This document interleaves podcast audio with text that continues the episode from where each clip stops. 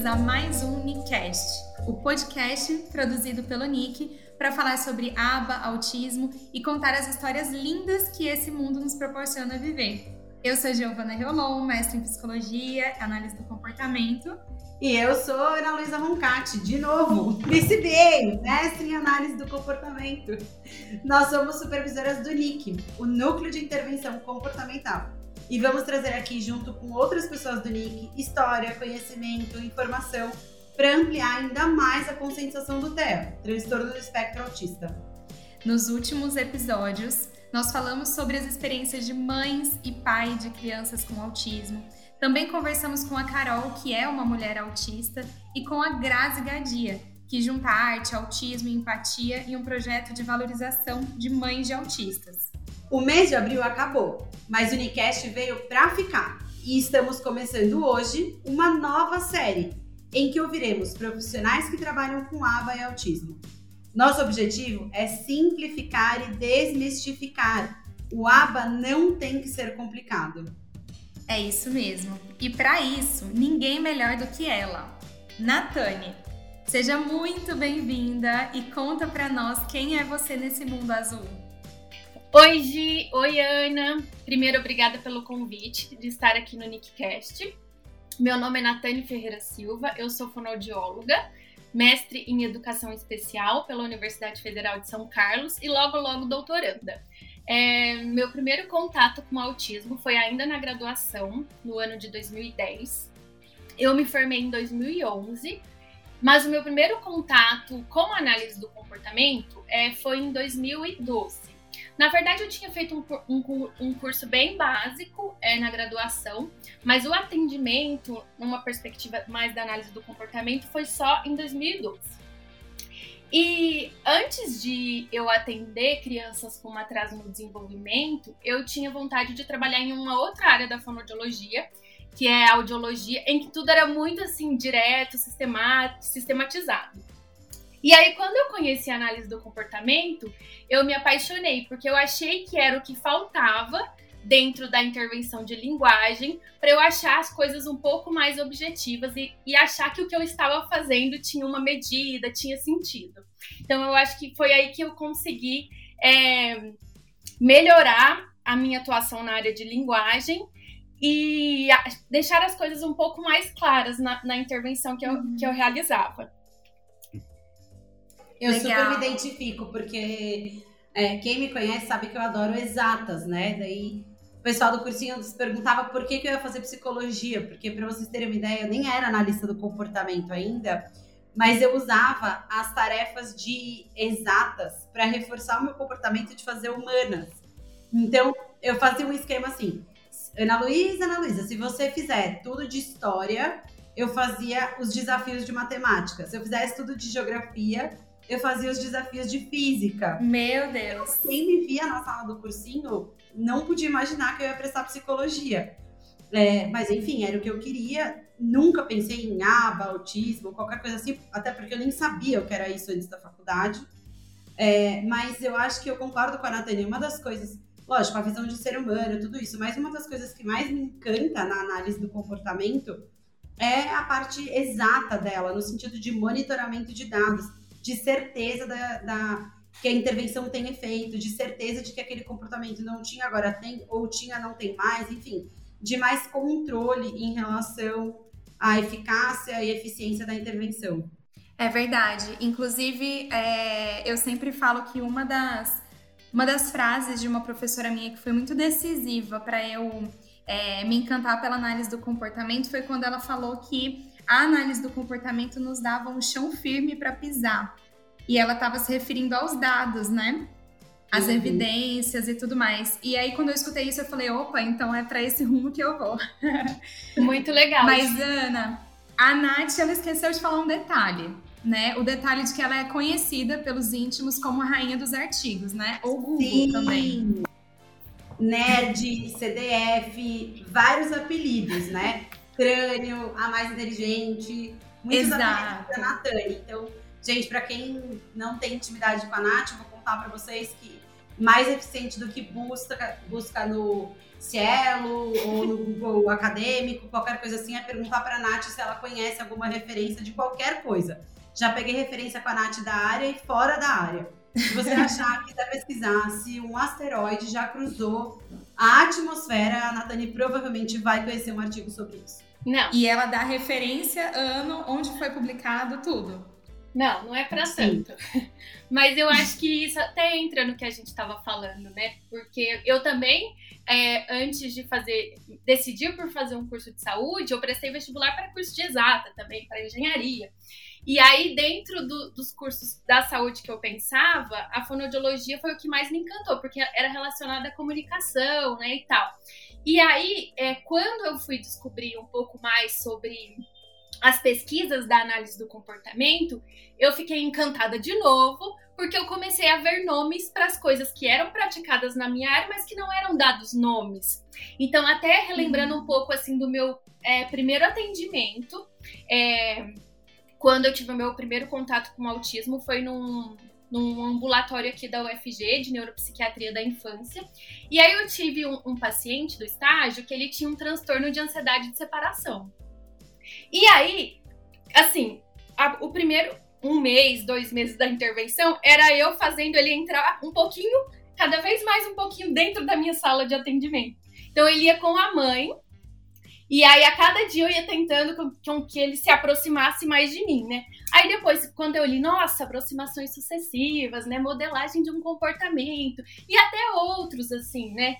É, por exemplo, o, o, o que a gente chama na fonodiologia de rapport, quando eu comecei a ver com as meninas, né, com as meninas sobre pairing e tal, eu falei, gente, mas era também o que eu fazia, né? Então, algumas práticas que a gente faz intuitivamente, mas que não são dados nomes. E aí eu penso que, pensando em práticas baseadas em, em evidência, é importante que a gente dê nome ao que a gente está fazendo, né? O que a gente está uhum. praticando na intervenção. Boa, uhum. Nath. Eu vou fazer exatamente essa pergunta. Eu sei que você já meio respondeu, mas eu acho que a gente pode até sistematizar para quem estiver ouvindo a gente, porque quando a gente dá curso, né, como os cursos que a gente dá são para pais, mães e pessoas da área de saúde como um todo, muitas vezes a gente descreve algumas coisas nos cursos que as fonos levantam a mão e fazem, falam, ah, a gente já faz isso, isso eu já faço no consultório, né? E eu concordo com isso. E isso é ótimo. Na verdade, quer dizer que a gente está muito mais próximo do que distante. Mas na sua visão, que tem a visão tanto da fonoaudiologia quanto da análise do comportamento, qual a importância da gente nomear esses procedimentos? Qual a importância da gente sistematizar quase uma comunicação única né, entre profissionais? Sim. É, eu acho que primeiro, é, como eu disse antes, é, vai embasar uma prática baseada em evidência, né? Então, se a gente pensar em algumas das práticas que são preconizadas, amplamente preconizadas para o autismo, são práticas analítico-comportamentais. Então, eu não preciso deixar de ser fonoaudióloga para é, implementar essas práticas na minha rotina clínica, né? E pensando também na questão de colaboração entre profissionais, se a gente tenta estabelecer um, uma terminologia única, né? A gente é, promove o trabalho de forma é, um pouco mais transdisciplinar, né? E não multidisciplinar, cada um na sua caixinha. Eu falo sobre isso desta forma. É, não estou aberta a saber como você lida com este problema. Né? Então, eu acho que quando a gente fica assim muito fechado na nossa área, a gente perde a oportunidade de trabalhar de forma colaborativa, né? interprofissional, de forma transdisciplinar e é, tem menos chance de pro proporcionar o melhor para a criança que a gente atende. Exato. Na verdade, para quem tiver ouvido a gente, a gente vai contar um bastidor aqui. Esse episódio tá uma delícia, porque eu, a Gi, a Nath, a gente tem muita intimidade entre as três, né? Tanto enquanto profissionais quanto pessoalmente. Então, a gente basicamente está gravando um bate-papo de amigas para vocês. Mas é, a motivação disso tudo também veio, né? O, o bastidor disso tudo veio, porque a gente vê cada vez mais algumas fonos muito incomodadas com o trabalho do ABA, o ABA muito incomodado com o trabalho das fonos, e essas coisas às vezes entrando não só em conflito, como em separação, quando na verdade a gente vê que as duas coisas se complementam e podem andar muito bem juntas, e que para muitos casos elas devem andar juntas, né? A criança só tem a ganhar com isso. Então a gente falou, bom, vamos abrir então um espaço de diálogo, da gente conseguir mostrar mais ou menos como é que a gente faz funcionar, né? Então, é, nem 8, nem 80, né? Provavelmente isso vai muito de perfil profissional de cada área, mas estamos aqui, eu e Giovana, em missão de paz para dizer, fonoaudiólogas, não desistam do ABA. A gente é muito legal e a gente consegue trabalhar junto. A gente não tem uma visão diferente de vocês na maior parte das coisas, né, Nath? Sim. Sim, perfeito. É. E quando a gente fala, né, a Nath até falou de é, um trabalho interdisciplinar, transdisciplinar, isso é um grande desafio que eu considero que a gente ainda é, não sabe fazer, né? É, algumas equipes dão muito certo, outras a gente não consegue, e é uma coisa que a gente precisa aprender mesmo, né? É muito difícil quando você está trabalhando com uma criança você dividir assim é, em caixinhas o que é da fono e só da fono, Sim. o que é do, da terapeuta ocupacional e só dela, o que é do analista do comportamento e, e não, e não é útil, né? Sim. O interessante é, é que a gente consiga conversar. Exato, quando a gente tenta segmentar dessa forma, a sensação que eu tenho é que a gente está segmentando a criança. Sim, exato. É, a criança, ela é um ser único, ela é uma coisa só, ela é uma pessoa é. só. Biopsicossocial. Então, biopsicossocial, perfeito. Então, não adianta, do nosso ponto de vista, né, a gente dizer, ah, então é, a fono vai trabalhar o vocabulário, a TO vai trabalhar as AVDs, o ABA vai trabalhar o comportamento problema. Claro, cada um está na sua área de expertise. Claro que cada um tem formas diferentes de contribuir com isso. Mas não dá para a gente segmentar. Essa criança é uma só. Não dá para a gente dividi-la em três partes e colocar uma parte para cada profissional, né? Então a gente precisa conversar. Perfeito. Nath, qual que é a diferença, então, do trabalho multidisciplinar para o transdisciplinar? No multidisciplinar, os profissionais, eles trabalham, vamos pensar, cada um no seu consultório, sem conversar, sem dialogar é, sobre aquela criança, sobre aquele cliente. Num formato interdisciplinar, né, numa prática interprofissional, esses profissionais, eles conversam sobre esse cliente, eles também conversam sobre as suas áreas. Então, se a gente for ler um pouco sobre a prática interprofissional entre o analista do comportamento e o fonoaudiólogo, tem algumas dicas como, por exemplo, indique artigos da sua área para o seu colega, é, peça ajuda sobre determinada, é, determinado comportamento que você não conseguiu operacionalizar. Então é muito assim, de troca, né? De os, os objetivos da criança serem contemplados por esses profissionais de forma conjunta, com um diálogo, é, com uma comunicação clara, e isso tudo colocado para os pais também. Até fora do Brasil, é mais é muito comum que aconteçam as reuniões de PEI, né, de planejamento de ensino individualizado, em que todos os profissionais que atendem a criança estão ali para tratar daquele planejamento dela. Uma coisa que eu não vejo acontecer aqui no Brasil, né, que a, a, a, a elaboração, a implementação do PEI está muito voltado para a prática do analista do comportamento, enquanto os outros profissionais, como o profissional de fonoaudiologia, de terapia ocupacional, ficam um pouco mais afastado disso. E aí eu acho que a gente, voltando a no, na perspectiva da criança e da família, né? A gente perde a chance de tornar aquele ensino que a gente está realizando, aquela intervenção que a gente está realizando, generalizável para todos os ambientes. Perfeito. É, a gente podia talvez dar alguns exemplos para quem está escutando a gente de como a gente constrói isso, né? E aí, gente, eu estou dizendo aqui não só do nosso trabalho com a Nath especificamente, né? Mas com outras fonos também. Eu não vou citar nomes porque a lista seria grande, né? Vai que a gente esquece de alguém. Mas existem várias fonos que trabalham super bem com os analistas do comportamento e vice-versa. Talvez com os analistas do comportamento que estejam também disponíveis para isso, né? Como nós.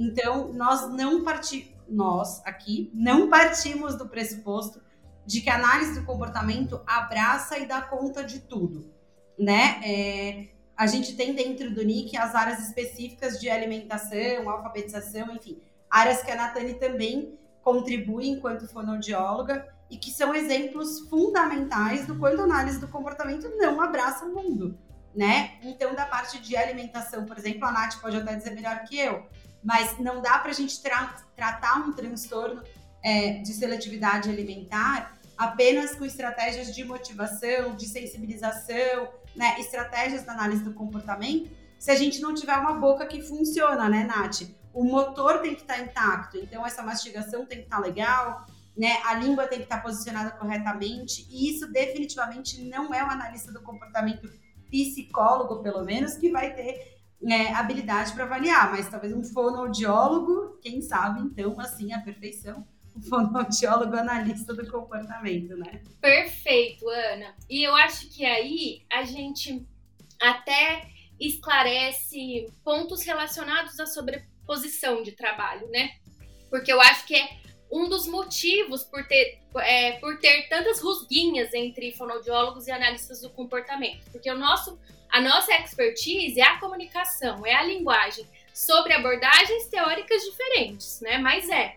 Enquanto na análise do comportamento, o foco é, é tratar comportamentos socio socialmente relevantes. E tem algum comportamento mais socialmente relevante do que a linguagem? Né? Então, eu acho que os dois profissionais vão trabalhar nessa perspectiva na, da comunicação, mas o fonoaudiólogo é o profissional que está apto para tratar, para avaliar a questão da fisiologia da fala, né, da fisiologia da alimentação. Então, saber os marcos do desenvolvimento, se aquela função alimentar está adequada, se a criança está mastigando da forma adequada, se ela está deglutindo da forma adequada, se ela está falando determinado som para produzir uma palavra com o ponto no ponto articulatório correto. Né? Então eu acho que isso é algo que é da nossa formação de base e que a gente pode contribuir muito, né? Se a gente é, pensar assim, ó, para esta criança está sendo feito um trabalho de é, de comunicação, né, é, na equipe de análise do comportamento. Então, eu acho que eu posso focar neste neste ponto aqui de, da intervenção, neste objetivo, porque aí a gente vai evitar sobreposição de trabalho e vai é, proporcionar ainda mais ganhos para a criança. Ótimo. Exato. E um outro exemplo, assim, né, já que a gente está citando como, como trabalhar junto, então, é pensar que na análise do comportamento, um dos nossos princípios é que a terapia ela é intensiva. É um pouco diferente do trabalho da maioria das fonos, né, Nath? Ah, Gi, eu acho que isso tem mudado um pouco. É, é. Principalmente agora com a literatura dos transtornos motores de fala. Porque aí foram, é, foram na verdade, são trazidos para a área questões relacionadas à aprendizagem motora. E alguns uhum. desses conceitos da aprendizagem motora, eles são é, conceitos relacionados à aprendizagem de forma geral, né? Os conceitos que a gente estuda na, na análise do comportamento. Então, tem conceitos como é, o ensaio, né? Que a gente realizar aquela, aquela tarefa, no, no, no, caso da alimentação, por exemplo. A gente não coloca a criança direto para mastigar um alimento que ela não consegue ainda. A gente faz um ensaio com um instrumento, que a gente chama de shell e tube. E outros uhum. conceitos também que tem vindo de forma mais é, gritante agora nesse momento, que a, que a literatura da, da, área de transtornos motores de fala tem estado mais em evidência, é a questão da prática repetitiva e da prática intensa. Então, não precisa necessariamente ser uma hora de fono todos os dias, mas ser talvez três vezes um treino de 15 minutos ao dia. Entendeu? Tá. E aí eu uhum. acho que a gente entra numa questão muito cara da análise do comportamento, que é o treinamento de pais. Sim. Uhum. Né? Porque Total. se a gente. É, vamos pensar, às vezes a fonoaudióloga ela não tem condição de atender mais de duas vezes por semana aquela criança, né? Mas ela Isso. pode orientar os, os, os, assistentes terapêuticos, os aplicadores, pode orientar os, os, pais. E aí a gente volta em outra questão importante, né? Isso está muito definido, né? As definições operacionais, o que, que vai ser esperado daquela criança, como que vai ser o procedimento, que aí é algo que é muito forte na análise do comportamento e penso que quem é da fonoaudiologia precisa aprender e se abrir um pouco para isso. Eu acho também, Nath, isso é uma das coisas que eu sinto falta em algumas profissionais de fonoaudiologia que eu encontro nas intervenções. Então, o estabelecimento de metas, né? Sim. muitas vezes eu pergunto e as metas são bastante vagas. Então, ah, é trabalhar é, vocalização, ah, é aumentar engajamento no brincar, ah, é aumentar o faz de ponta.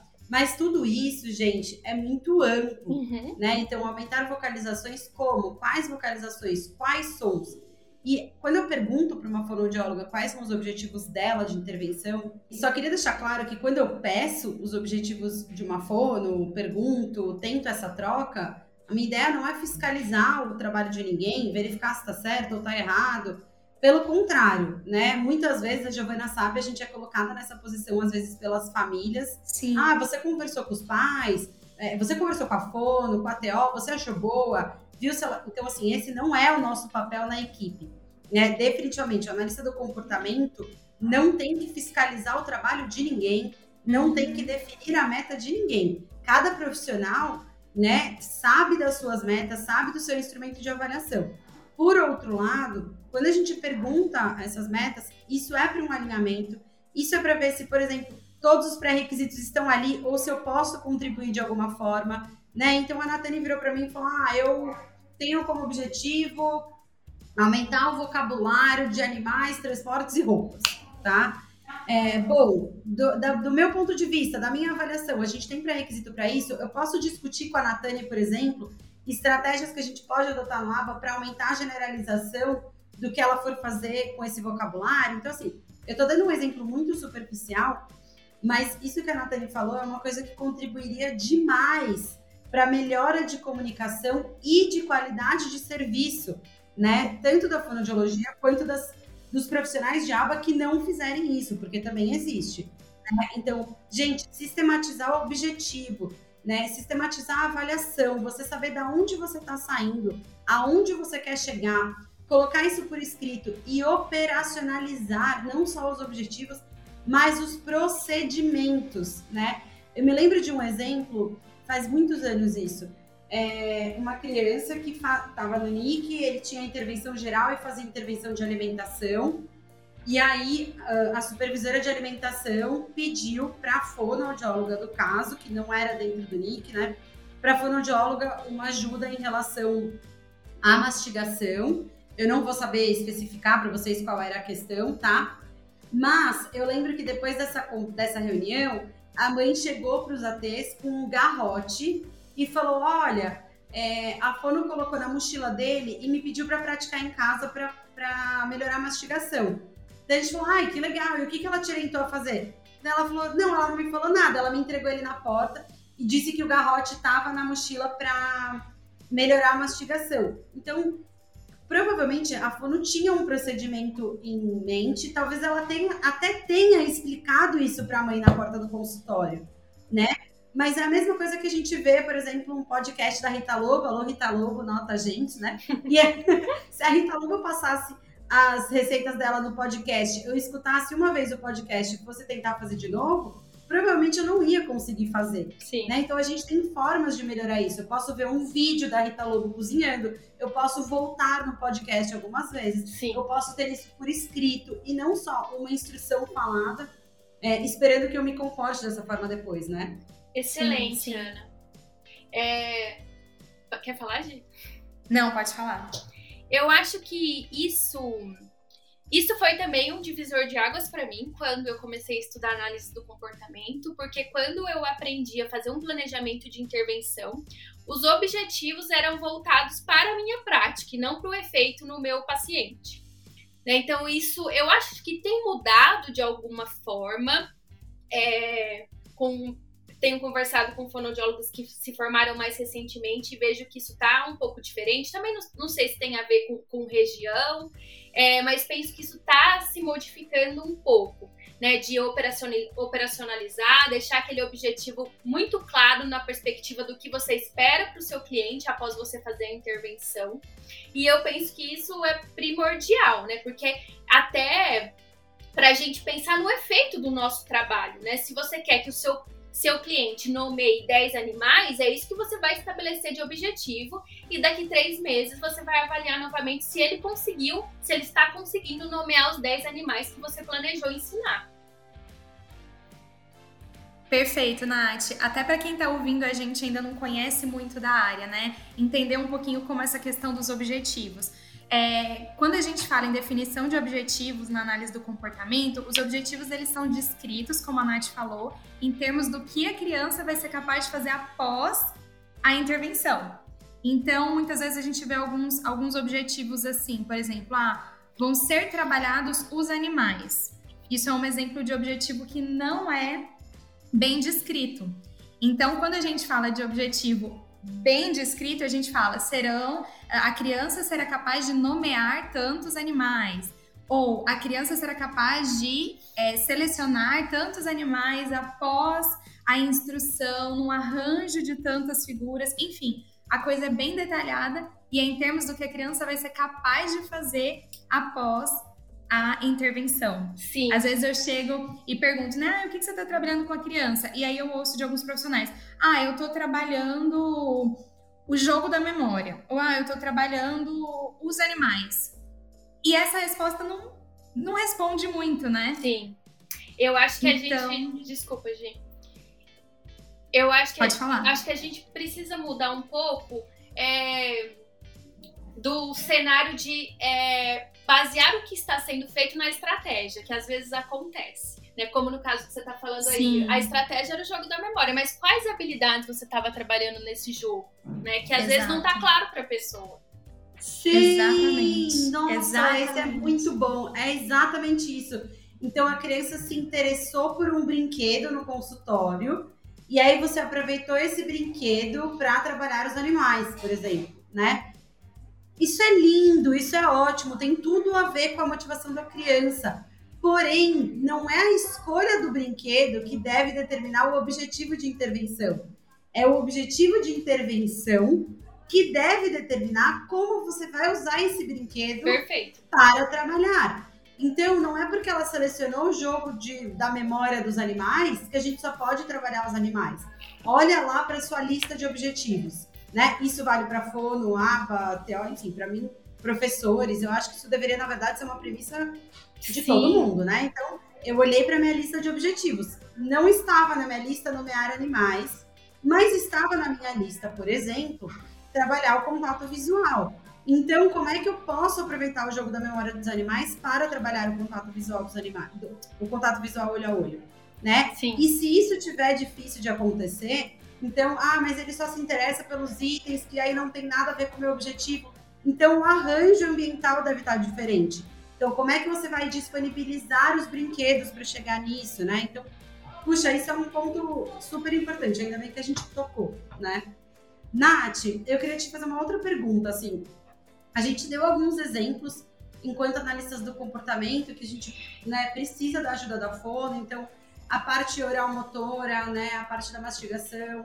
É, uma outra coisa que me chama bastante atenção que a gente precisa também, que eu acho que poucos analistas do comportamento fazem, é até na própria seleção do treino de nomeação que você vai fazer Sim. né? Então, enquanto analista do comportamento, minha criança acabou de falar, enfim, tá com comportamento de ouvinte, a gente vai começar com comportamento de falante, e aí eu vou estabelecer os alvos de vocabulário. Senta com a fono do caso, vê com ela por onde ela acha melhor começar. Será que essa criança já fala todos os fonemas? Perfeito. Será que existe uma combinação melhor de sons que podem favorecer a aquisição desse status, né? Então, eu acho que tem tudo a ver. Assim como a fono pode procurar a da escola, por exemplo, para ver qual vocabulário que na escola de repente vai ser utilizado mais rapidamente, né? Sim. É, agora eu queria, eu queria sua ajuda para a gente pensar. E as fonos? No que, que elas podem pedir ajuda para os analistas do comportamento?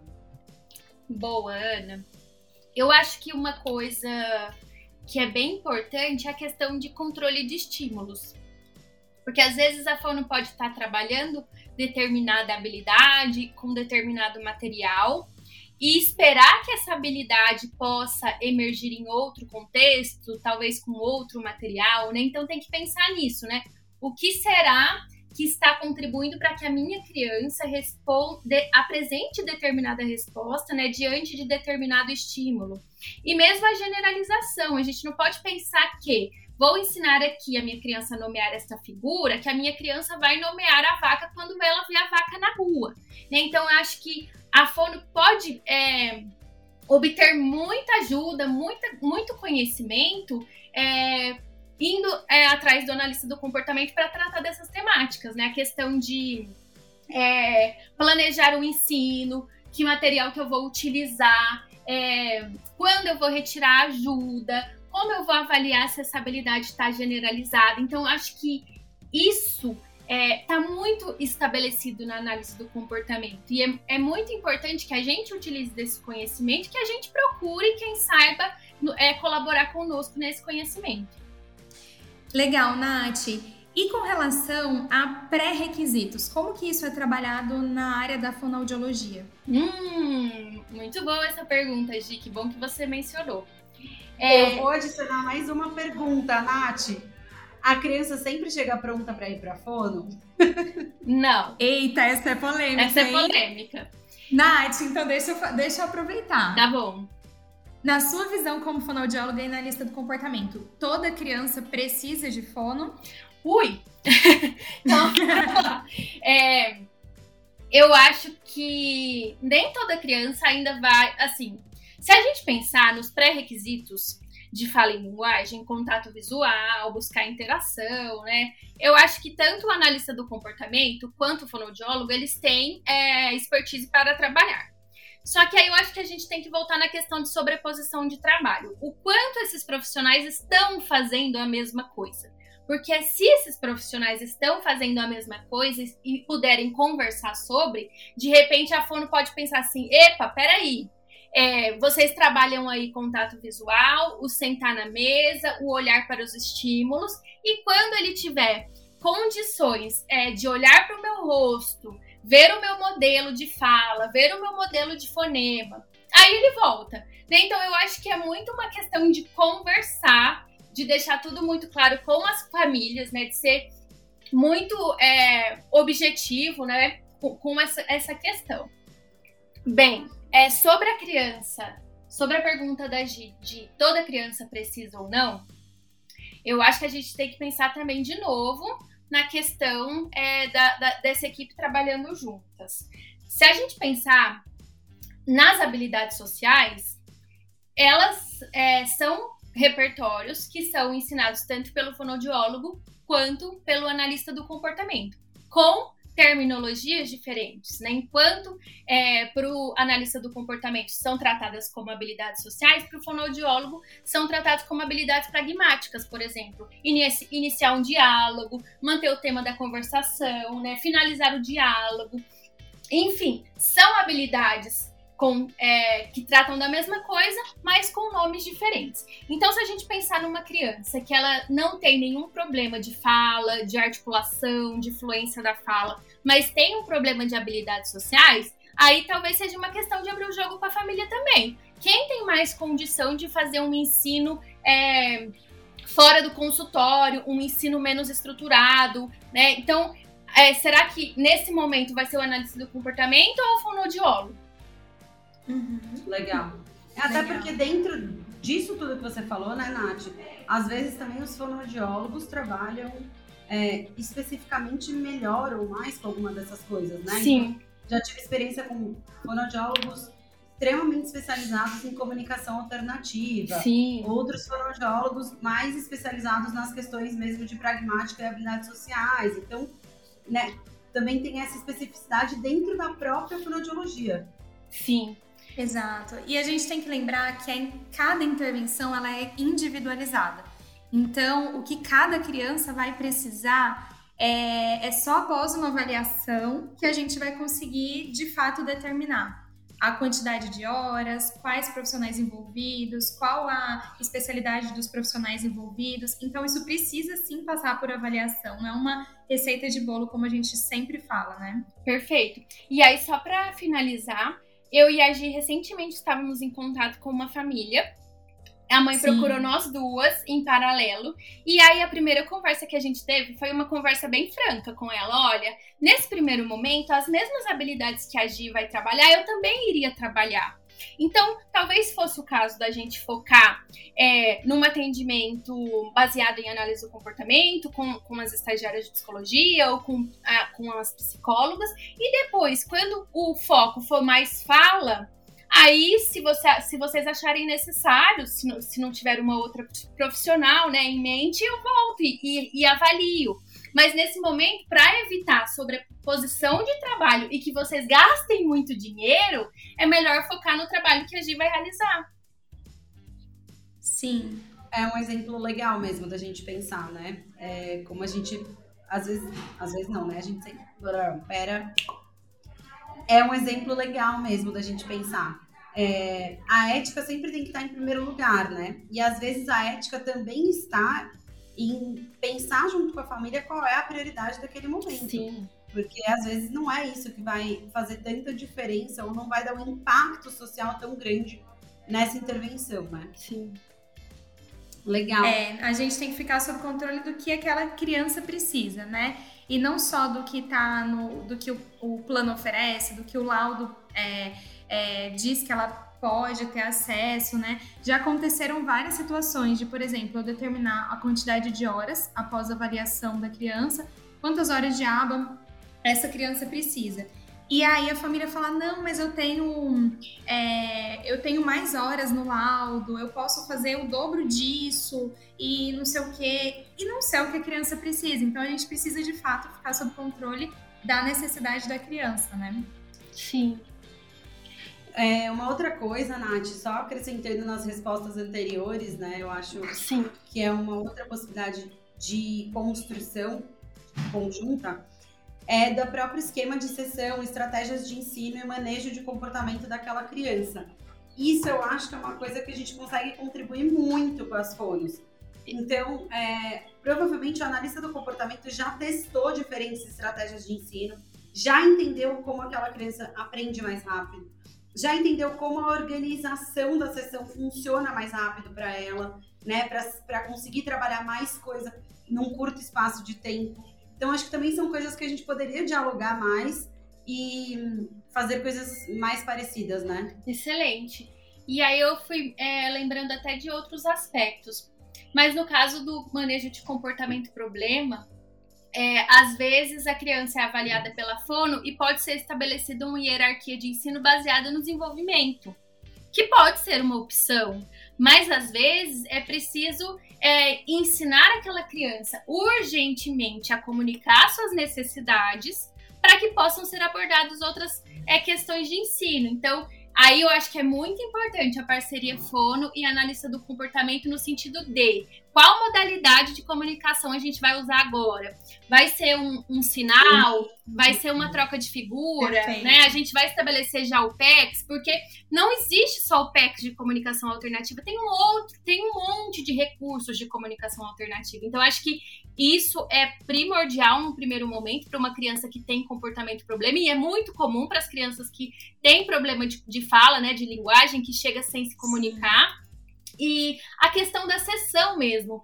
É, em algumas leituras que eu fiz né, dessa interface, falava muito que a fonoaudiologia ela se aproximava dos princípios da análise do comportamento para intervenção, né, a questão de, de reforço, de estabelecer dicas de ensino, é, e, mas se afastava da análise do comportamento na questão da avaliação, que eu acho que é até uma coisa que a gente já falou um pouco, né? De fazer uma avaliação sistematizada, sistemática, sistematizada, com é, definição de objetivos para intervenção. E aí acho que a gente pode, é, voltando ao que a gente falou antes, né? Pedir ajuda da, da análise do comportamento para a questão da avaliação, definição de objetivos e também para é estruturar essa sessão da melhor forma, né? Quais seriam as melhores estratégias de ensino, é, qual seria a melhor dica, é, em que momento eu, eu devo retirar essa dica para não correr o risco da minha criança ficar dependente da dica. Então, acho que esta conversa, esse diálogo é muito importante para o andamento do caso. Perfeito. É isso aí. Ai, meu Deus, a gente tinha tanta coisa para conversar. Já acabou?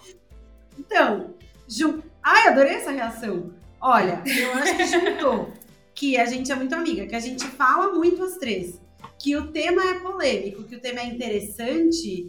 A gente poderia fazer quase um podcast só sobre isso, assim. Só tipo, sobre 10 isso. episódios só sobre isso. É... Nath, eu acho que eu... a gente pode abrir nas redes sociais para mais perguntas de quem tiver e de repente pensar num próximo episódio. Mas a gente queria te agradecer muito por aceitar e topar o convite e vir e dar uma aula, porque esse podcast virou uma aula para as duas áreas, né? É, dizer que a gente te admira muito, porque Sim. você realmente faz essa interface é, muito bem e as pessoas têm muito que aprender com você, tanto de lá para cá quanto de cá para lá, né? E que você é realmente um gênio e as pessoas não poderiam deixar de saber que você é melhor que o Google Acadêmico. Não, não, não. Não sou, não. Mas eu fico muito contente, gente. Desculpa de, de ter. É, de vocês terem me convidado.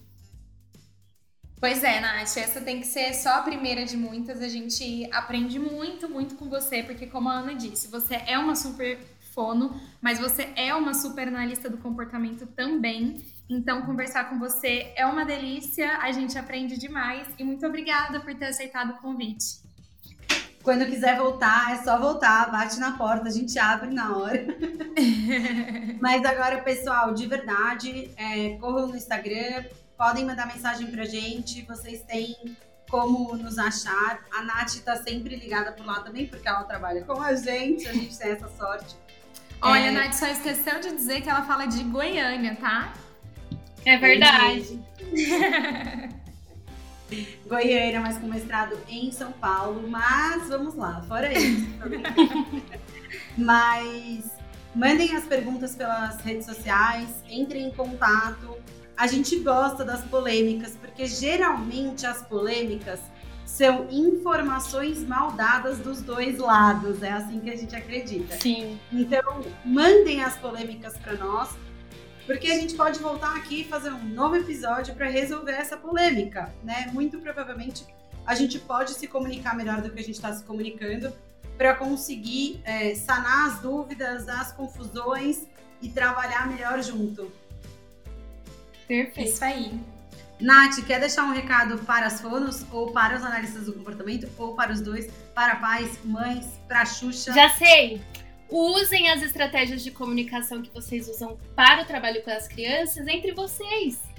Uau! Boa. É uma boa moral da história.